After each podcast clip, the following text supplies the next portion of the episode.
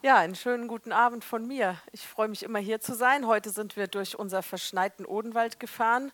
Da ging es richtig los mit Schnee vorhin. Heute Morgen war schon alles weiß und als wir losgefahren sind, ging es wieder los. Also ich hoffe, wir kommen nachher genauso schnell wieder heim, wie wir hergekommen sind. Genau. Also schöne Schneegrüße aus dem Odenwald. Mein Thema heute ist Raus aus Ägypten. Lass das Alte hinter dir.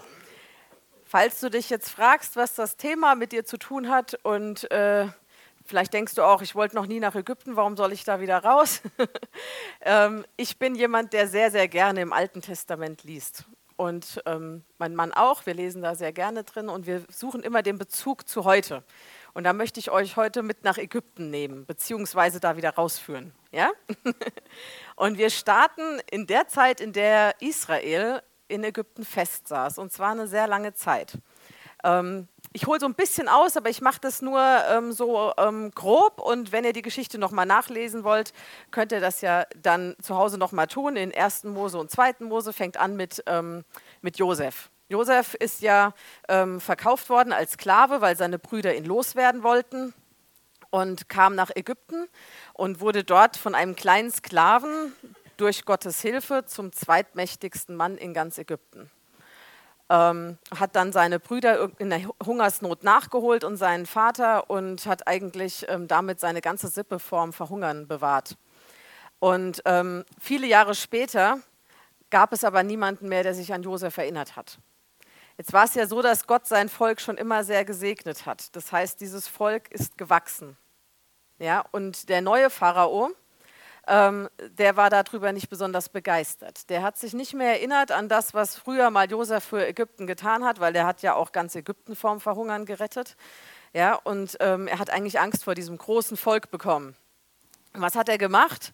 Er hat ähm, seinen Leuten befohlen, dass sie die kleinen ähm, Säuglinge, die auf, bei den Israeliten auf die Welt kamen, ähm, dass sie die, die Jungs töten, gleich nach der Geburt. Weil er hat gesagt, dieses Volk ist so mächtig, ja, das, die sind bald mehr wie wir und wenn wir dann irgendwann mal eine Meinungsverschiedenheit haben, dann machen die uns platt. Das war eigentlich so die Angst, die dahinter gesteckt hat. Und er äh, begann sie als Sklaven wirklich zu unterdrücken. Der erste Vers sollte jetzt in 2. Mose 1, Vers 13 bis 15 sein. Da zwangen die Ägypter die Israeliten mit Gewalt zum Dienst und machten ihnen ihr Leben sauer mit schwerer Arbeit also äh, das Leben sauer machen, schöner Ausdruck. Also mit schwerer Arbeit in Ton und Ziegeln und mit mancherlei Frondienst auf dem Felde. Mit all ihrer Arbeit, die sie ihnen mit Gewalt auferlegten. Also es war nicht freiwillig, ja, es war wirklich Sklavenarbeit. Und der König von Ägypten sprach zu den hebräischen Hebammen, von denen die eine Schifra hieß und die andere Pur, wenn ihr den hebräischen Frauen bei der Geburt helft, dann seht auf das Geschlecht. Wenn es ein Sohn ist, tötet ihn, ist aber eine Tochter, so lasst sie leben. Das ist schon eine krasse Geschichte. Ja? Direkt nach der Geburt bekommst du deinen Sohn aus den Händen gerissen und äh, er wird getötet. Also jetzt war, steht in der Bibel, dass Pur und Schifra sehr gottesfürchtig waren und das nicht gemacht haben. Aber dennoch war dieser Druck da und die Soldaten gingen auch von Haus zu Haus. Was hat das Volk gemacht? Das Volk schrie zu Gott. Sehen wir im ganzen Alten Testament, immer dann, wenn es brenzlig wird, schreien sie nach Gott. Und was hat Gott auch jedes Mal gemacht? Er hat ihnen Hilfe und Rettung geschickt. Ja? Hier durch Mose. Ich gehe da gleich noch ein bisschen mehr drauf ein, aber erstmal so grob. Also Mose ähm, kam, um das Volk aus Ägypten herauszuführen und Gott tat es durch große, große Zeichen und Wunder. Aber wie hat Israel danach darauf reagiert? Mit Unzufriedenheit und Murren. Ja, warum ist das so? Ja, da möchte ich gleich noch ein bisschen mehr drauf eingehen. Aber zuerst einmal, ähm, wie war Gottes Reaktion danach auf das Murren? Wie lange war Israel denn in der Wüste? Weiß das jemand? Wie lange war der Weg vom, von Ägypten raus bis zum gelobten Land? Also nicht wie lange war der, sondern wie, wie lange hat es gedauert? 40 Jahre. Weiß jemand, wie lange sie hätten eigentlich laufen müssen? Ja, ich, 11 bis 12, maximal 14 Tage, sagt man. Ja, also so maximal zwei Wochen eigentlich. Haben die sich jetzt verlaufen? War das Navi kaputt? Oder hat Gott nicht mehr gewusst, wo sie langen müssen? Nein, natürlich nicht. Ja, ich gehe gleich noch sehr darauf ein, warum dieses Volk so lange in der Wüste festgesteckt hat. Ja, aber zuerst einmal möchte ich euch zeigen, also dein Leben ohne Gott, bevor du zu Gott kamst, steht hier stellvertretend für Ägypten oder andersrum. Ägypten steht stellvertretend für dieses Leben.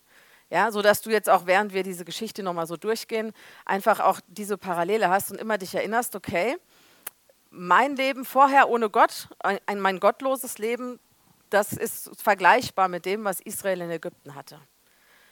Ich möchte euch ein bisschen was über mein Ägypten erzählen, ja, einfach, dass ihr so ein bisschen wisst, was damit gemeint ist. Vielleicht könnt ihr das eine oder andere bei euch dann auch finden.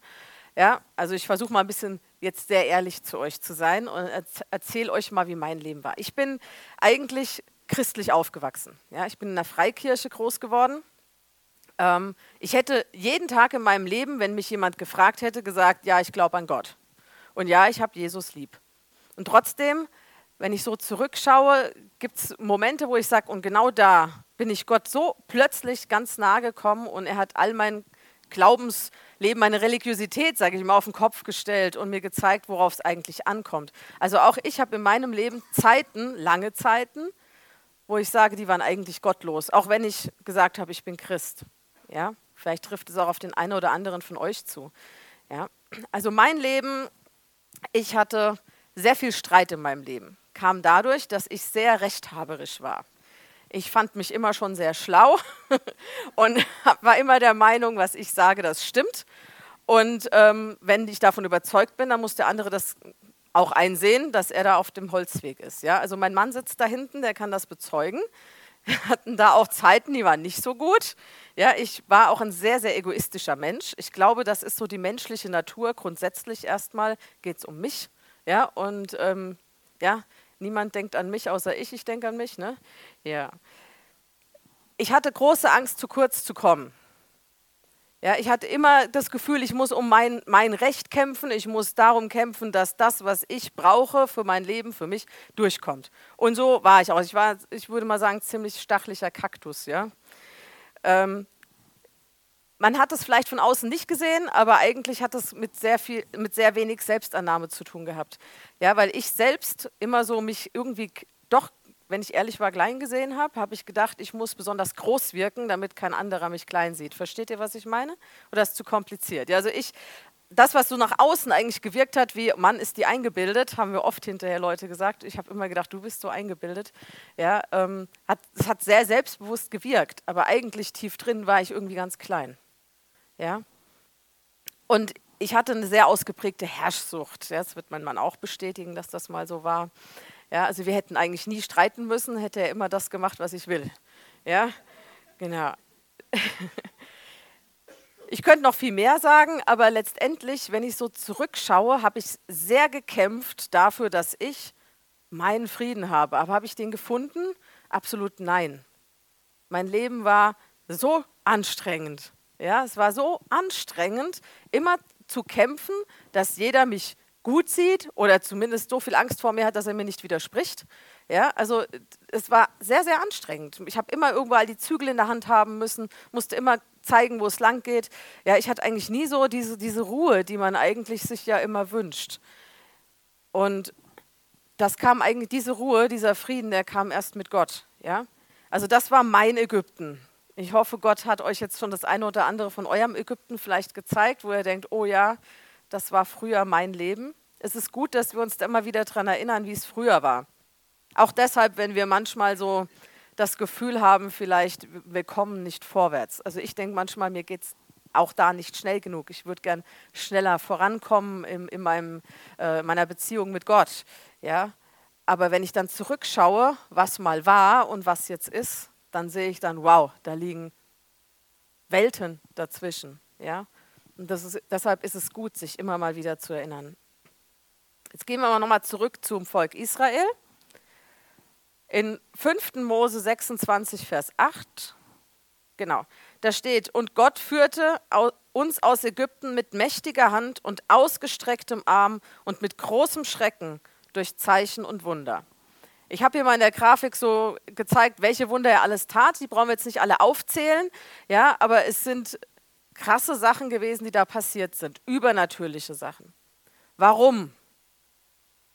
Musste Gott das machen, damit er seinen Willen bekommt?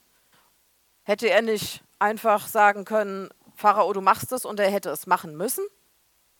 Wäre gegangen, oder? Glaubt ihr nicht, dass es gegangen wäre, dass Gott einfach mal auf den Tisch haut und, und sein Volk da rausholt? Das wäre gegangen, bin ich überzeugt. Und ich habe mir Gedanken gemacht, warum dieses lange, ja, dieses lange Hin und Her zwischen dem Pharao und Gott. Nicht, weil, weil der Pharao so, so, so mächtig war und Gott erstmal sich durchsetzen musste, nein, sondern weil das Volk Israel verstehen musste, da ist jemand, da ist ein Gott, der wirbt um mich, der gibt nicht auf, ja, der, der, der zieht immer weiter. Versteht ihr, was ich meine? Dieser Gott, der hat nicht eine Sache gemacht und, und, und jemanden rausgeholt, ja, sondern er hat immer wieder und immer weiter. So lange, bis, bis das Volk Israel, glaube ich, wirklich wusste, wow, ich bin, ich bin wertvoll, ich bin kostbar, der kämpft richtig um mich. Ja, das war ein richtiges Werben eigentlich, was Gott da gemacht hat. Nicht, weil, er, weil der Pharao so stark war und Gott kämpfen musste, sondern damit das Herz von Israel weich wird. Und so ist es auch mit dir. Auch du bist Gott so wertvoll, dass er unglaublich viel macht gemacht hat schon, damit du ihm nahe sein kannst. Also allein schon, ne, was Jesus gemacht hat vor 2000 Jahren. Also das hat er ja auch für dich gemacht. Und damals warst, waren noch nicht mal deine Eltern ein Gedanke, ja? Also von Gott schon, aber nicht jetzt von weltlicher Sicht, ja? Es war lange, lange, lange vor unserer Zeit, ist Jesus auf diese Erde gekommen. Wir feiern jetzt Weihnachten, ja? Ist hierher gekommen, hat, hat diesen, ist diesen Weg gegangen bis zum Kreuz damit du an seiner Seite gehen kannst. Und wir müssen uns immer wieder mal klar machen, immer wieder mal von Gott zeigen lassen, was hast du in meinem Leben für mich schon getan, weil du bist Gott unglaublich wertvoll und ich weiß nicht, wie es dir geht, aber ich neige manchmal dazu zu glauben, oder nicht, nicht, würde es nicht so in Worte fassen, aber ich habe manchmal so das Gefühl, so viel wert bin ich jetzt nicht. Auch nicht mehr als andere und so weiter. Aber in Gottes Augen bist du so kostbar. Und das ist gut, wenn man sich das zeigen lässt. Und er tut es tatsächlich oder tat es schon vor unserer Bekehrung. Ich habe eine Freundin, ähm, die jetzt schon länger mit Gott geht, aber sie hat mir mal erzählt, sie war ganz tief so in der Esoterik drin und hat eigentlich immer einen Weg gesucht, ähm, und hat wirklich Esoterik auch viel praktiziert und sie hatte ein, eine Zeit in ihrem Leben, die war sehr anstrengend, sehr schwierig und auch beängstigend. Und ähm, ihr damaliger Freund, die beiden sind jetzt verheiratet, die haben nachts geschlafen und er sagt, auf einmal saß die im Bett und sprach das Vaterunser, ganz laut und deutlich. Sie selbst hat das nicht mitgekriegt, die hat geschlafen. Ja, und das war vor, lange bevor sie sich bekehrt hat. Und sie sagt, solche Dinge waren mehrmals in meinem Leben und es sind Momente gewesen, wo auch tatsächlich sich in ihrem Leben etwas verändert hat, ja? Und wo ich gesagt habe, wow, was hat Gott da schon vorher gemacht, ohne dass es ihr bewusst war? Ja? Und auch wenn ich in meinem Leben zurückschaue, sehe ich immer wieder Momente, wo ich sage, da hat Gott so eingegriffen und ich habe es noch nicht mal wahrgenommen. Ich habe es noch nicht mal gesehen. Ja, erst im Nachhinein, jetzt wo ich Gott besser kenne und schaue zurück, dann weiß ich, wow, da, da war Gottes Finger auf meinem Leben, da hat er schon was gemacht. Ja? Und es ist gut, sich daran immer wieder zu erinnern. Gott fordert uns dazu auf, 1. Chronik 16, Vers 12, gedenket seiner Wunder, die er getan hat, seiner Zeichen und der Urteile seines Mundes. Warum sollen wir uns da, da dessen immer wieder gedenken? Warum? Weil die Wunder, die du mit Gott erlebt hast, die kann dir niemand nehmen. Du könntest sie vergessen, ja, aber sonst kann niemand sie dir wegnehmen. Ja, Wunder, die andere erlebt haben, die hören wir uns an und dann denken wir, wow, und wir sind auch begeistert davon. Aber unser Glaube baut eigentlich auch auf, vor allem auf dem, auf was wir selbst mit Gott erleben. Ja, und deswegen ist es wichtig, dass wir ähm, das lebendig in unserem Herzen halten. Genau. Psalm 78, Vers 4. Das wollen wir nicht verschweigen, ihren Kindern. Wir verkündigen dem kommenden Geschlecht den Ruhm des Herrn und seine Macht und seine Wunder, die er getan hat. Also nicht nur für uns, sondern auch anderen erzählen davon. Ja, anderen, andere teilhaben lassen. Das hält das lebendig in uns. Jetzt ist es ja so, dass es manchmal erstmal schlimmer wird, bevor es besser wird. Kennt ihr das? Ich höre so ein bisschen ein Ja aus dem Publikum. Ja, War es bei den Israeliten auch so? Es war wirklich so. Also als der Mose so die ersten Male zum Pharao gegangen ist und gesagt hat, äh, lass mein Volk ziehen, da wurde der Pharao nochmal richtig eklig. Er hat dann gesagt, so und ab sofort kriegt ihr nicht nur, äh, ihr müsst nicht nur die gleiche Anzahl der, der Ziegelsteine bauen, sondern ihr müsst euch auch noch das Material selber suchen. Ja? Also als ich in, ähm, im Odenwald die Predigt gehalten habe äh, letzte Woche, da habe ich ein Beispiel genommen von, von einem Bauernhof. Ihr seid jetzt auch nicht so weit weg, so, so städtisch, da versteht ihr das auch. Also angenommen, ähm, ist ein Bauernhof und ähm, der Bauer sagt so, und du fütterst meine Rinder, aber leider habe ich keine Zeit gehabt, das Heu vorher zu kaufen. Du musst es erstmal selber auf dem Feld sammeln und, und dann füttern. Aber wehe, eine Kuh hat Hunger. Ja, also das, das funktioniert nicht. Mit einem normalen Menschenverstand wissen wir, das geht nicht. Ja, ist nicht möglich. Aber der Pharao, der war so unmenschlich, dass er solche Dinge dann verlangt hat und es gab Prügel, wenn sie es nicht gemacht haben. Und wie hat das Volk Israel reagiert? Ja, es hat erstmal gesagt, Mose, lass uns bitte mit diesem Gott und dem Auszug und allem in Ruhe, wir wollen lieber hier bleiben. Hat Gott dann aufgegeben? Hat Mose aufgegeben? Nein, Gott hat weitergemacht. Gott hat so lange um sie geworben, bis, es, bis sie frei waren. In meiner Geschichte war das ähnlich. Ja? Also mein Mann und ich, wir hatten einen Hauskreis in Heidelberg und sind dann weggezogen in den Odenwald. Und es hat eine Weile gedauert. Wir haben zwar immer gewusst, ja, wir brauchen eine Gemeinde. Aber irgendwie geht es ja auch immer erst mal so. Ja? Und irgendwann wurde es dann aber so schwierig, auch in der Ehe und, und so mit uns, ähm, dass, dass ich an einem Tag gesagt habe, es geht nicht ohne. Wir brauchen diese Gemeinschaft, wir brauchen Hilfe, wir brauchen Menschen, die im Glauben da an unserer Seite stehen.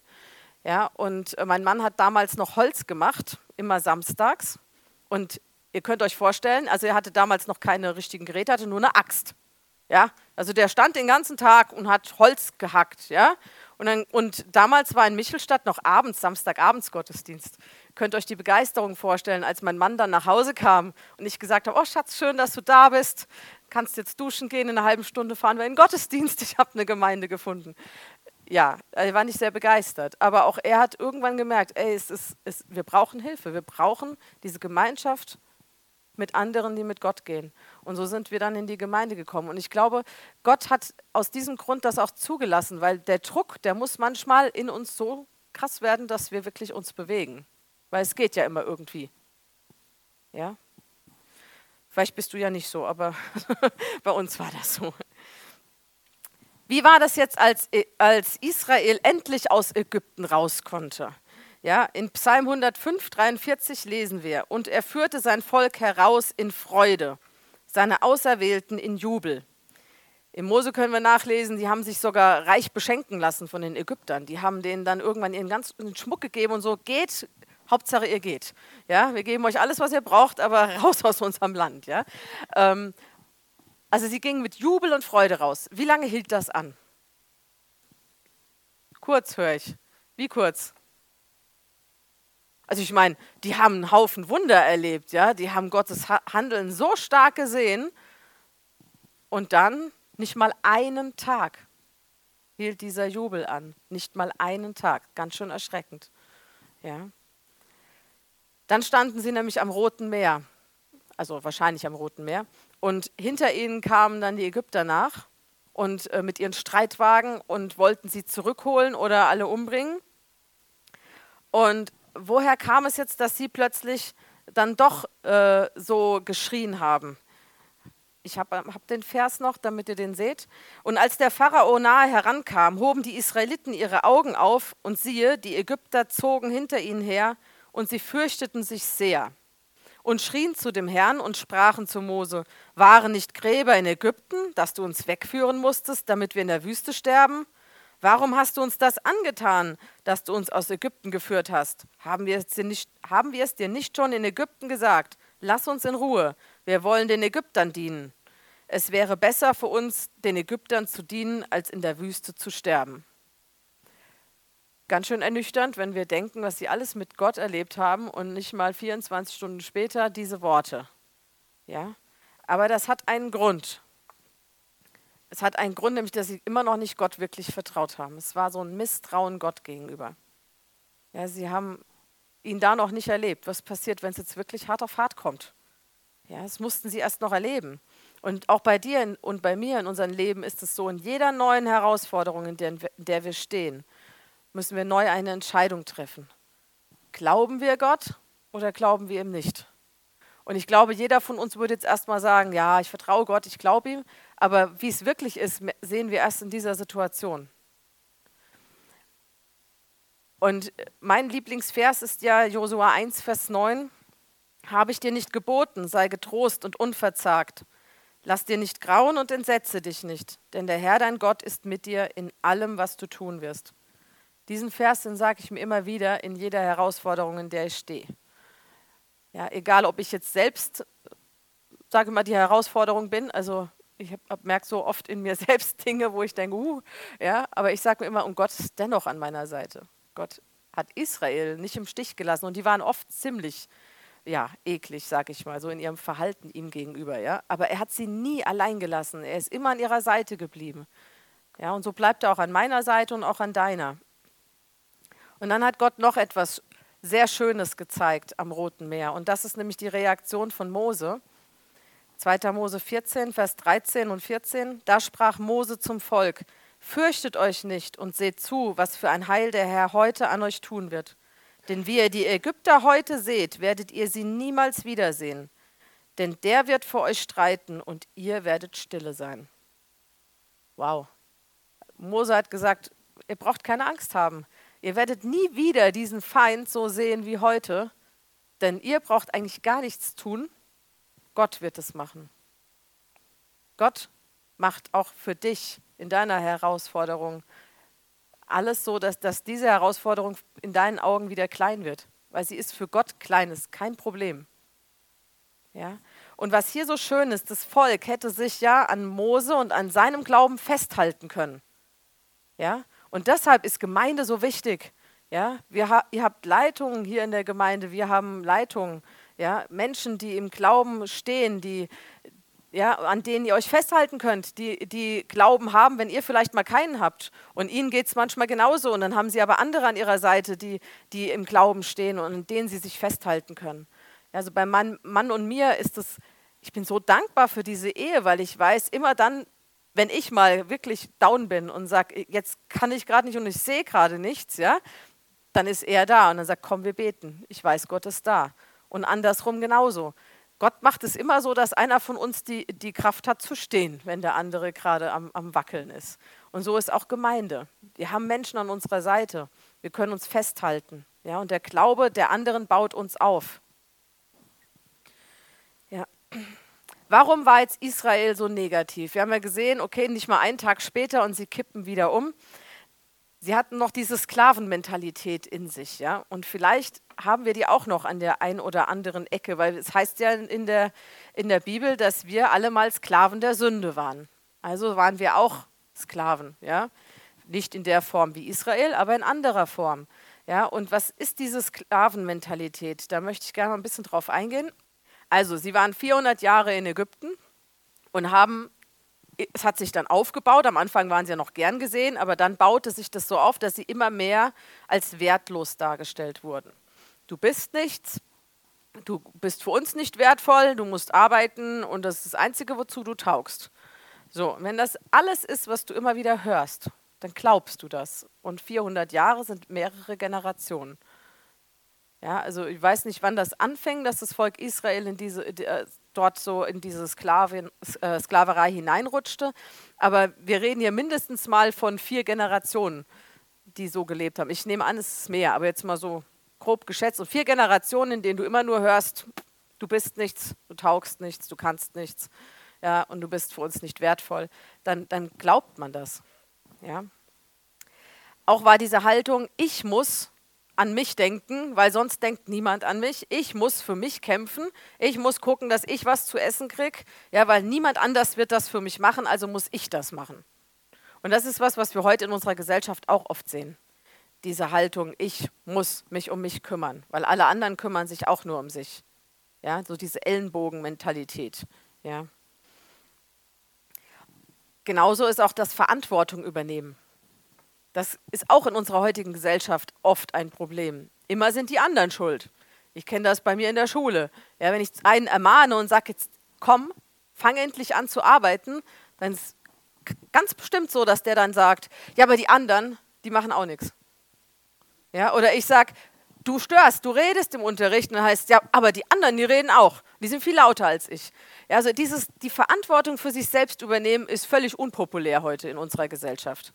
Ja, man findet immer jemanden, der entweder noch schlimmer ist oder der schuld ist, dass ich das jetzt mache, was ich mache. Ja, und das ist, das ist ganz schlecht. Das, das ist für uns schlecht, weil wir dann aus diesem Opferdasein nicht rauskommen. Ja, es ist ganz wichtig, egal was uns vielleicht auch Schlimmes passiert ist, dass wir dann die Verantwortung von diesem Moment an, wo wir das erkannt haben, dass wir Verantwortung da drin haben, erkennen und sagen, okay, meine Verantwortung ist da rauszutreten. Ich bin vielleicht nicht schuld, was mir passiert ist, ja, aber ich bin verantwortlich dafür, wie ich damit umgehe. Und das ist ganz wichtig, damit wir keinen Stillstand haben. Ja? Okay, ein anderer Punkt, und der ist, glaube ich, ganz wichtig. Das Volk Israel hat Freiheit schon lange nicht mehr erlebt. Und Freiheit muss man verstehen, um damit umgehen zu können. Was bedeutet Freiheit? Freiheit bedeutet vor allem, du kannst Entscheidungen treffen. Du kannst Entscheidungen treffen und die Verantwortung dafür übernehmen. Ja, also wenn wir jetzt unsere Kinder erziehen, für uns ist es in unserer Familie sehr wichtig, dass unsere Kinder lernen, Entscheidungen zu treffen. Wir wollen nicht, dass unsere Kinder, ähm, blödes Beispiel, die Spülmaschine ausräumen, weil ich das jetzt sage. Ja? Samuel räumt die Spülmaschine aus. Warum? Weil. Und wenn nicht, dann. Ja? So, dann würden sie es auch machen. Ja? Aber warum würden sie es machen? Aus Angst vor den Konsequenzen, warum auch immer, ja, und sie würden aber nicht lernen, sich zu entscheiden, ja. Sie würden nur lernen, oh, wenn jemand über mir steht, dann ducke ich mich und mache, was der sagt. Aber wir wollen, dass unsere Kinder lernen, von sich aus zum Beispiel zu sehen, oh, die Spülmaschine ist voll, ich mache das jetzt. Warum? Weil ich weiß, dann ist vielleicht ein bisschen mehr Harmonie zu Hause jetzt nur mal. Bei uns ist die Spülmaschine ein, ein, ein äh, Thema in der Familie, ja. Deswegen jetzt an diesem Beispiel, ja. Einfach dieses, ich lerne zu gucken, ähm, was ist, was ist dran, wo kann ich zupacken, wo kann ich helfen. Das möchten wir, dass unsere Kinder lernen. Ja, und dass sie genauso auch lernen, okay, wenn ich es nicht mache, dann ist vielleicht auch der Weg nicht so gut, dann gibt es vielleicht auch Konsequenzen. Also Entscheidungen treffen können heißt, dass man abwägen kann, was sind die Folgen von meinem Handeln? Was sind die Folgen, wenn ich den Weg gehe? Was sind die Folgen, wenn ich den Weg gehe? Das hat Israel nicht gelernt. Israel hatte nur gelernt, ich, ich bin der Big Boss, also so der, der Aufseher, der ägyptische, und wenn du nicht spurst, dann gibt es die Peitsche. Also die hatten keine Wahl, ja, die mussten folgen. Und somit konnten sie auch keine Verantwortung für ihr Verhalten übernehmen. Ja, das ist wie äh, Soldaten im Krieg, ja war ja auch hier im Zweiten Weltkrieg großes Thema. Hinterher musste keiner die Verantwortung übernehmen, weil alle in den Nürnberger Prozessen, die meisten haben alle dann gesagt, naja, sie haben nur Befehle befolgt. Und dann haben sie gesagt, stimmt, ein Soldat muss Befehle befolgen. Aber wir wollen ja keine Soldaten sein. Ja? Also mit der Freiheit wollte ich euch nur nahebringen, dass es wichtig ist, ähm, zu wissen, zu lernen, dass mein Handeln Konsequenzen haben kann. Ja? Gott lässt dir die Freiheit, jederzeit zu entscheiden. Und es ist auch nicht so, dass Gott, äh, wenn du die falsche Entscheidung triffst, dann denkt, oh, also das war jetzt einmal zu viel, jetzt reicht es, hier ist Ende der Fahnenstange, jetzt will ich nicht mehr, sondern Gott geht weiterhin mit dir. Ja, aber es kann sein, dass du den ein oder anderen, ähm, das ein oder andere, was Gott für dein Leben hat, einfach verpasst, weil du nicht den Weg gehst, den er mit dir gehen will. Versteht ihr, was ich meine? Ja? Ähm, Paulus hat einiges über die Freiheit gesagt, und zwar zum Beispiel 1. Korinther 6, Vers 12. Alles ist mir erlaubt, aber nicht alles dient zum Guten. Alles ist mir erlaubt, aber nichts soll Macht haben über mich. Ein paar Verse weiter unten sagt er dann, äh, alles ist erlaubt, aber nicht alles baut auf. Ja? Also auch Paulus sagt, ihr habt Freiheit, alles zu tun, aber ihr müsst wissen, dass ihr vorher überlegt, was, ist es etwas Gutes, was das bewirkt? Baut es auf? Dient es zum Guten? Macht es mich abhängig ja, in irgendeiner Form? Und wir haben ja Gott sei Dank den Heiligen Geist, der uns da führt und leitet, ja, wo wir in Entscheidungen immer wieder, wir sollten ihn immer einbeziehen und sagen, was soll ich machen? Gott ist ja da, er weiß ja, was gut ist für dich und für mich. Ja. Israel lernte in der Wüste jetzt, wie gute und wie schlechte Entscheidungen aussehen, ja, durch Konsequenzen, die sie tragen mussten. Also wir haben ja vorhin gesagt, es sind zwei Wochen ungefähr Weg gewesen bis zum Land Kanaan. Und meine Frage war, Israel wirklich erst nach 40 Jahren an diesem Punkt angekommen, wo das verheißene Land ist? Oder waren die da vorher schon mal? Sie waren tatsächlich vorher schon mal da. Und da fiel nämlich diese entscheidende Fehlentscheidung, ja, die dazu führte, dass, dass sie erstmal nochmal, man sagt so schön, um den Berg Sinai rumwandern mussten, ja, bis sie so weit waren. Und zwar ähm, sandte, sandten die dann ja Kundschafter aus, zwölf Kundschafter. Ja, einer von ihnen war ein Josua und dann war noch der Kaleb dabei. Und äh, die gingen in das Land Kanaan, um auszukundschaften, wie das Land ist. Und Gott hat ihnen ganz klar gesagt, und ihr nehmt dieses Land ein und ihr werdet dort wohnen. Ja, aber die kamen zurück und was haben sie gesagt? Oh je, tolles Land, aber da sind Riesen und wir sind wie Heuschrecken vor denen. Ja, das wird nie was. Ja, zehn Kundschafter haben gesagt, das wird nichts und zwei haben gesagt, das schaffen wir. Und das waren Josua und Kaleb. Die haben gesagt, wir, wir sollten da gehen. Gott hat uns dieses Land gegeben. Aber wie haben, hat sich Israel entschieden? Sie haben den zehn anderen geglaubt. Und das war diese Fehlentscheidung und da mussten sie dann lernen, okay, Entscheidungen haben Konsequenzen. Hat Gott sich jetzt von Israel abgewandt? Nein. Also sie waren dann 40 Jahre in der Wüste, aber Gott war immer bei ihnen. Er ist mit der Wolkensäule tagsüber, mit der Feuersäule nachts, also sichtbar mit ihnen gegangen. Ja, die Stiftshütte, das Zelt der Begegnung, all das kam, dass Israel merkt, wow, wir sind, wir sind nicht allein, Gott ist immer noch bei uns. Aber sie mussten diese Konsequenz tragen ja, dass, dass eben nicht der direkte Weg ins verheißene Land möglich war. Sie mussten lernen, diese Mentalität abzulegen und Verantwortung zu übernehmen. Wenn wir jetzt mit Gott gehen, kann auch uns das passieren, dass wir falsche Entscheidungen treffen. Gott lässt uns trotzdem nicht allein. Es kann aber auch passieren, dass wir immer mal wieder in unserem, bei unserem Weg mal wieder liebäugeln mit Ägypten. Kennt ihr sowas? Also mit unserem alten Leben immer mal wieder so, oh, war doch nicht alles schlecht. Waren doch auch schöne Zeiten. Es war ja auch nicht alles schlecht. Es geht darum, was ist, was ist das, was so drüber stand, ja? Also was war, was war das Hauptding, worum ging es in deinem Leben? War, war, Jesus der Mittelpunkt? Nein, weil es war ja vor deiner Bekehrung. Ja? Und deshalb ist auch das, was so drumherum gebaut ist, vielleicht sieht es mal schön aus, aber, aber es hat nicht, nicht zur Erlösung geführt. Ja? Und ähm, ich lese euch mal da nochmal was vor. In Apostelgeschichte 7, oh, jetzt habe ich zu viel gedrückt. 7, Vers 39. Unsere Väter aber wollten nicht gehorsam sein, sondern stießen ihn, Mose, von sich, wandten ihre Herzen zurück nach Ägypten. Ja, das ist das, was hier gemeint ist. Also es beginnt im Herzen, ja. Wenn, wenn wir lauwarm werden, sag ich mal, ja, wenn unsere Beziehung zu Gott so vor sich hin plätschert, wir uns da nicht mehr groß drum kümmern vielleicht, ja, dann kann es passieren, dass unsere Herzen sich wieder zurückwenden in das alte Leben und wir das ein oder andere, was wir eigentlich erkannt haben und abgelegt haben, wieder anfangen. Ähm, Mose 14, äh, 4. Mose 14, wäre es nicht besser für uns, sagten die Israeliten, nach Ägypten zurückzukehren? Und sie sagten einer zum anderen, lasst uns ein Haupt über uns setzen und nach Ägypten zurückkehren.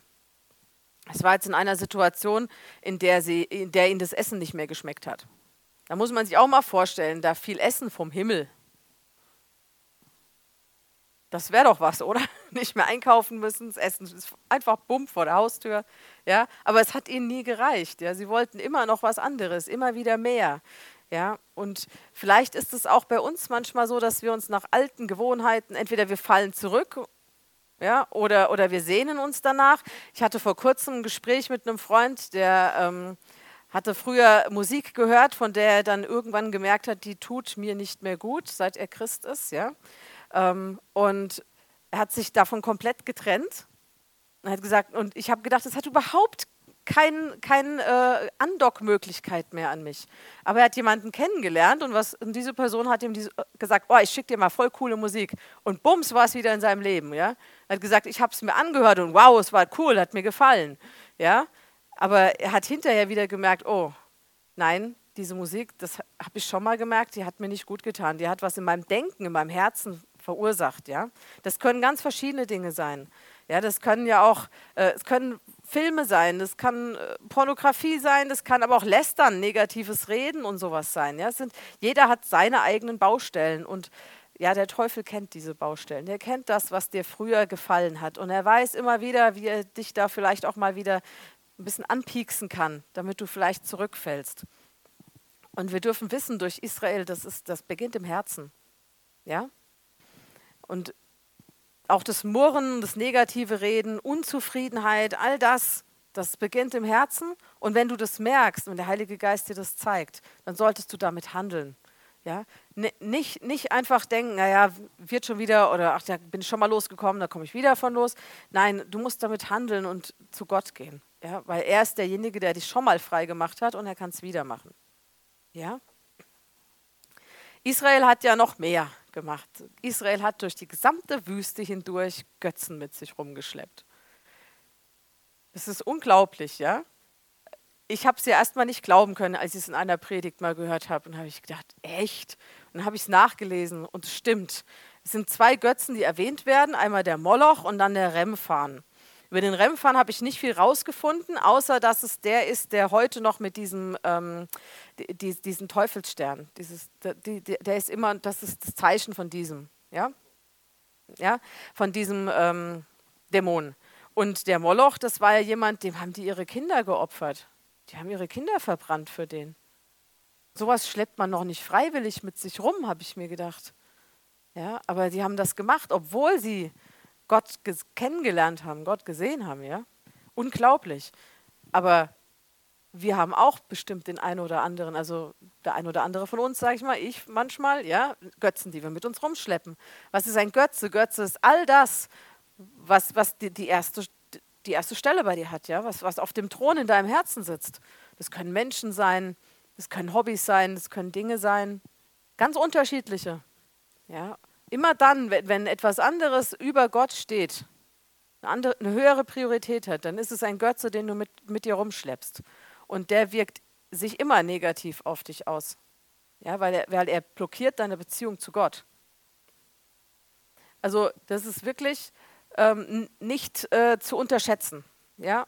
Und da ist auch gut, wenn wir immer wieder Gott fragen, Gott, ähm, bist du noch auf dem Thron in meinem Herzen oder ist, ist da gerade was anderes drauf? Wir sind da manchmal nicht ehrlich zu uns, aber Gott weiß es und Gott kann es uns zeigen. Er sieht ja, ob wir in unserem Herzen diese Wahrheit auch sehen wollen. Ja? Und dann zeigt er sie dir und dann kannst du davon frei werden. So, und dann kommen wir jetzt zu etwas, das hat der Alexander mir gesagt, ist eine der größten Lügen des Alten Testaments, also die dort dargestellt wird. Und ähm, das ist eine Glorifizierung von Ägypten. Ja, 2. Mose 16, Vers 3. Und die Söhne Israel sagten zu ihnen, wären wir doch durch die Hand des, nein, das ist das, doch, wären wir doch, doch, doch durch die Hand des Herrn im Land Ägypten gestorben, als wir bei den Fleischtöpfen saßen, als wir Brot aßen bis zur Sättigung. Es waren aber noble Sklaven, oder? Wir haben Fleisch gekriegt, das war ja damals gar nicht so üblich, ja, und ähm, Brot bis zur Sättigung. Denn ihr habt uns in diese Wüste herausgeführt, um diese ganze Versammlung an Hunger sterben zu lassen. Also das ist leider etwas, was auch oft passiert, dass wir das, was hinter uns liegen, plötzlich in den schönsten Bildern sehen. Ja, das Negative mal rauslassen. Ich glaube nicht, dass viele von den Israeliten da wirklich jemals bei Fleischtöpfen gesessen haben. Vielleicht ganz am Anfang mal, aber sicherlich nicht in der Zeit, in der sie als Sklaven gelebt haben. Ja, also das ist eine ganz krasse Lüge, die da erzählt wird. Ja.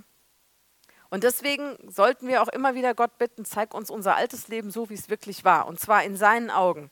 Wir haben damals uns vielleicht das ein oder andere Mal wirklich gut gefühlt. Ja, ich habe mich in meinem alten Ich in dem Moment auch wohlgefühlt. Jetzt erst im Nachhinein, wenn ich zurückblicke, sehe ich, was es mit mir gemacht hat, mit meiner Familie gemacht hat. Aber damals hätte ich das so nicht gesehen. Ja, und deswegen, wir brauchen Gottes Blick auf unser altes Ich und auf unser altes Leben. Und das geht natürlich nur dann, wenn du eine Beziehung mit Gott hast. Wenn die Beziehung lebendig ist, wenn du sie pflegst. Ja, das ist wie in jeder auch zwischenmenschlichen Beziehung. Jede Freundschaft schläft irgendwann auf, irgendwann ein, wenn wir sie nicht pflegen. Heißt, sagt ja aus den Augen, aus dem Sinn. Heutzutage können wir ja immer noch Kontakt halten, auch wenn wir weit auseinander sind. Aber wenn wir das nicht tun, dann stirbt eine Beziehung.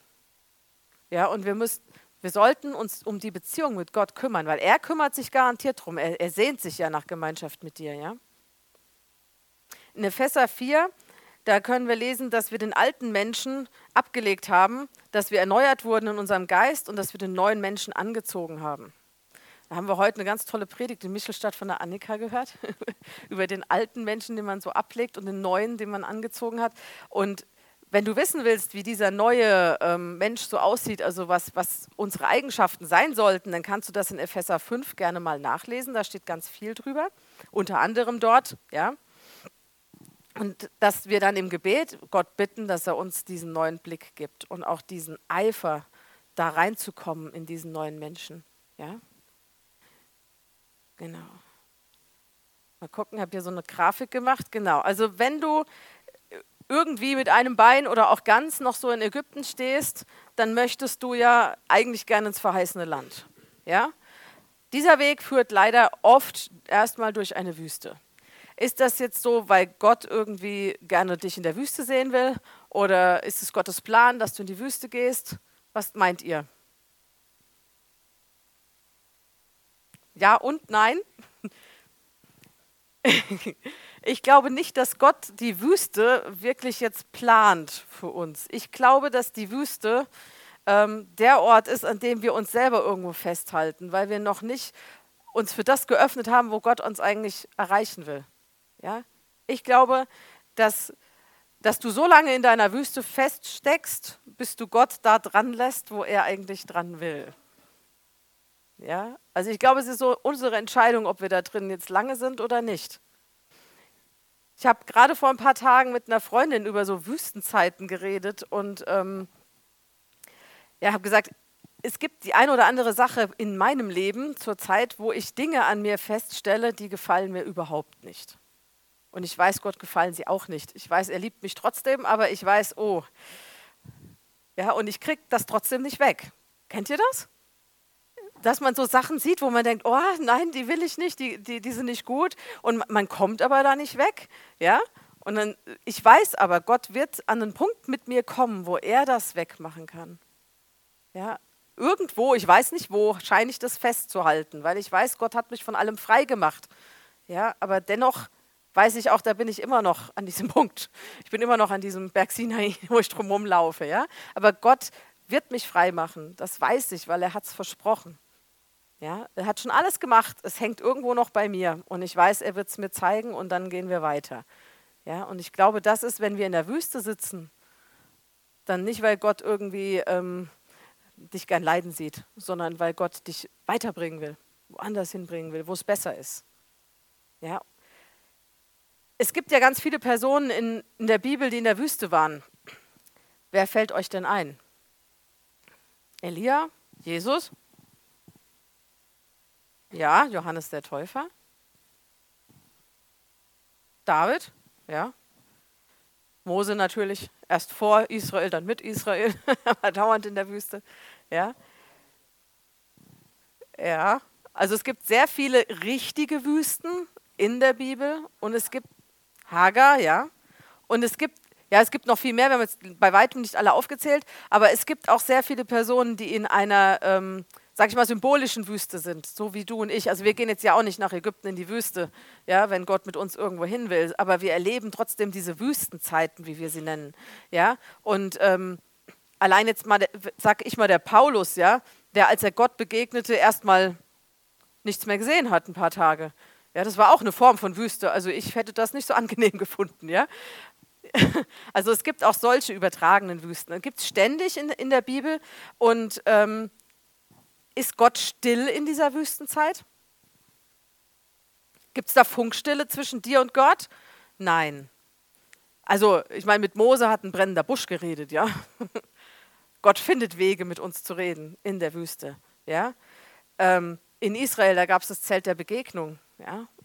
Es, Jesus hatte auch äh, also Gebets- und ein Glaubenskampf, während er in der Wüste war. Also es gibt immer Begegnungen und zwar ziemlich intensive Begegnungen mit Gott in diesen Wüstenzeiten.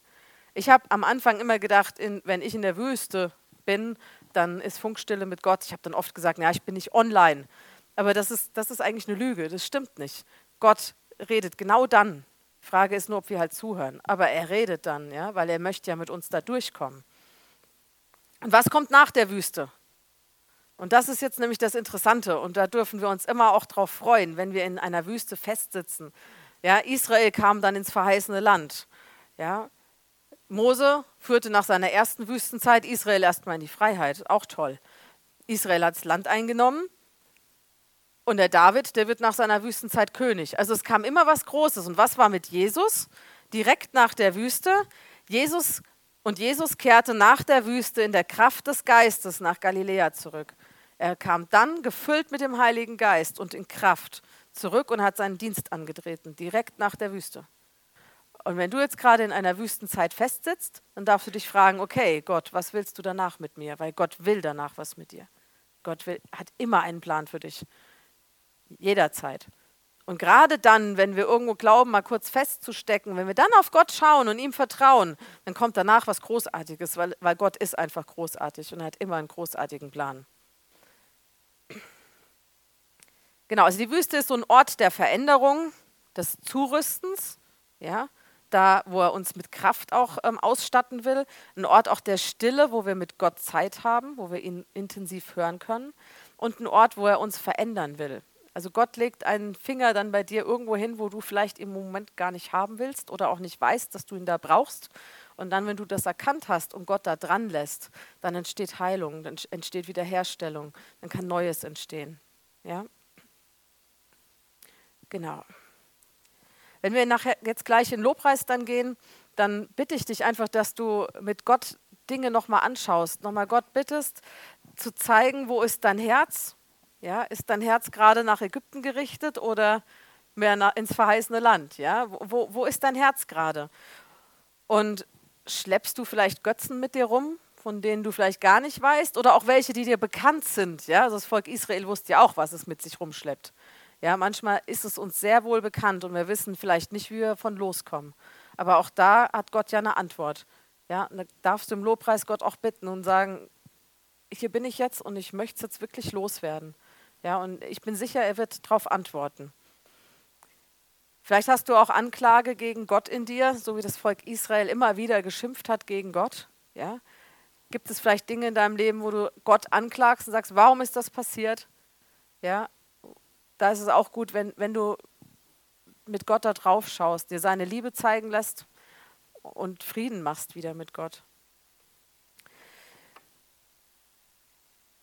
Ja. Römer 8, Vers 28. Wir wissen aber, dass denen, die Gott lieben, alle Dinge zum Besten dienen, denen, die nach seinem Ratschluss berufen sind.